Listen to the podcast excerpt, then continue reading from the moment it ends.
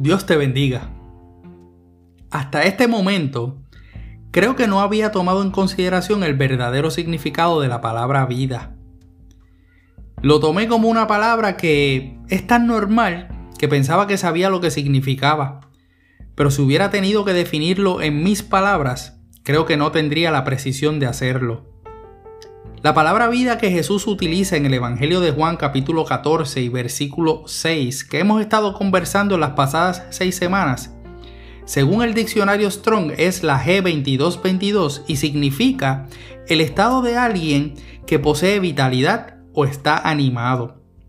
En otro significado del mismo diccionario, lo define como vida real y genuina, una vida devota a Dios, bendecida, en la parte de los que confían en Cristo, luego de la resurrección, pueden ser consumados por nuevos accesos como a un cuerpo perfecto y vivir para siempre.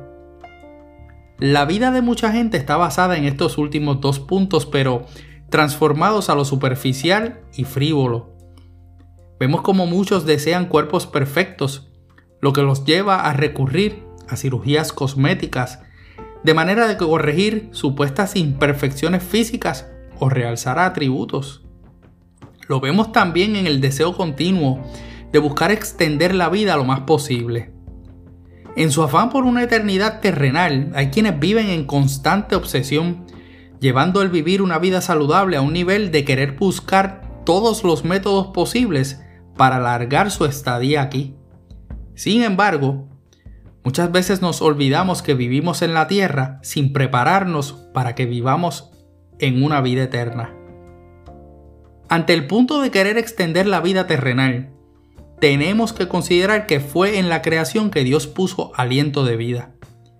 El hombre y la mujer habían sido creados para eternidad hasta que Adán pecó y con el transcurso del tiempo nuestros años se acortaron hasta que son los días de nuestra edad 70 años y si en los más robustos 80 años, así lo dice la Biblia en el Salmo 90, versículo 10. Jesús presentándose a sí mismo como la vida, nos confirma que ese aliento que Dios sopló en la nariz del hombre convirtiéndolo en un ser viviente fue al propio Jesús. Dios no solamente es el dador de la vida, Él es vida. Y Él fue quien nos puso a Jesús en cada uno de nosotros para que tuviéramos esa vitalidad, dejando de ser solo polvo de tierra inanimado. Y el propósito siempre ha sido que al recibir a Jesús desde nuestra formación, pudiéramos tener la oportunidad de vivir consagrados para Él, teniendo vidas reales.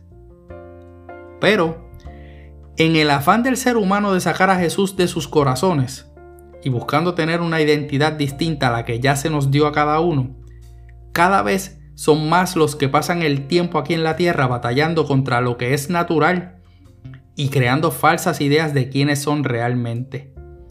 Todo esto bajo la excusa de que cada quien debe actuar, vestir, comportarse según se sientan o no según lo que fueron creados muchas veces haciendo ver que Dios se equivocó asignando una identidad equivocada en cuanto al género. Sin embargo, el Señor estuvo presente desde tu formación, pues lo dice la Biblia en el Salmo 139, versículo 16.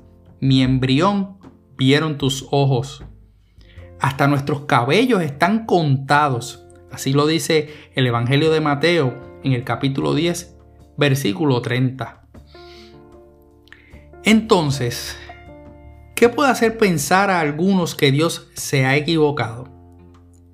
Quienes se sobreestiman terminan sacando al Padre Celestial de la ecuación y piensan que su inteligencia terrenal es a tal grado como para llegar a decir que en efecto Dios se ha equivocado. Y esto que te voy a mencionar ahora es algo que escuché y lo adopté y lo quiero compartir contigo. Nosotros no somos tan importantes como nos creemos para que Dios cometa su primer error en nosotros.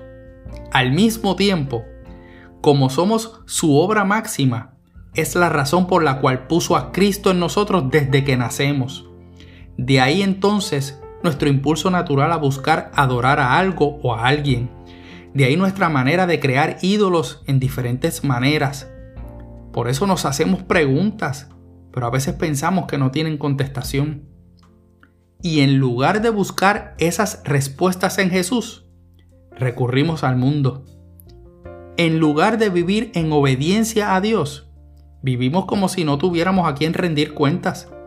Y esa falta de responsabilidad sobre lo que se nos ha entregado, la reflejamos en nuestra manera de vivir esa vida la cual se nos dio. Hoy se quiere vivir la vida como cada quien le parezca, como si no fuesen a haber consecuencias. Jesús se presentó como vida porque Él vino al mundo para que tuviéramos vida y para que la tuviéramos en abundancia. En otras palabras, para que le tuviéramos a Él y lo tuviéramos abundantemente. Así que, si tienes a Cristo en tu corazón, entonces es el momento de que demuestres a otros que vives de una manera vigorosa, en una vida activa y animada en Él. Ahora, si has estado apartado de Él y luego de buscar en el mundo el sentido por el cual estás en esta tierra y no lo has encontrado, mira a la cruz. La Biblia dice en el Evangelio de Juan capítulo 15 versículo 13 en la nueva traducción viviente que no hay amor más grande que aquel que da la vida por los amigos. Dios nos ha dado a su unigénito, porque quiere que seamos más que creación. Nos quiere tener como amigos e hijos suyos. Y su intención es firme y fiel en cada uno de nosotros, desde que nos puso a Jesús como aliento de vida. Tengamos unos minutos adicionales y de esa manera pueda orar por ti. Dios Padre, te doy gracias por tu palabra y por la revelación que hay en nuestras vidas en ella. Te doy gracias porque en tu propósito de eternidad pusiste a Jesús en el aliento que soplaste dándonos vida.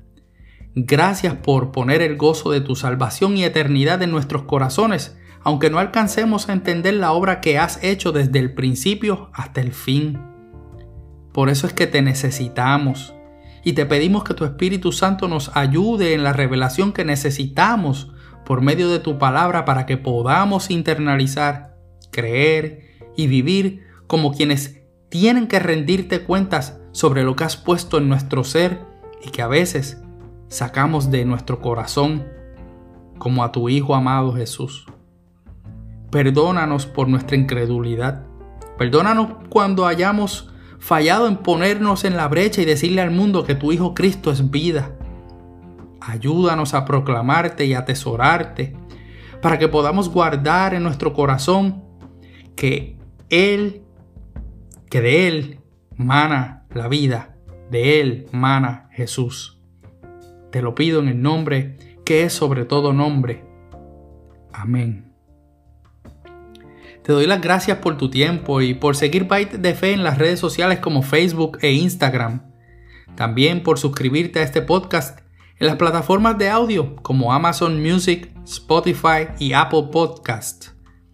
En esta última puedes clasificar 5 estrellas el contenido y también puedes compartir tu reseña. Te agradezco los testimonios que has compartido en este tiempo conmigo. Dios ha sido fiel él es bueno en todo tiempo y todo el tiempo. Soy tu hermano y amigo José Molina, y junto a mi hermosa esposa Sonia Riera, servimos al Señor y a nuestra amada congregación de la iglesia AMEC, Casa de Alabanza, una iglesia de presencia, localizada en el pueblo de Canóbanas, en Puerto Rico, y cuyo pastor rector es Misraim Esquilín. Deseamos que Dios te bendiga.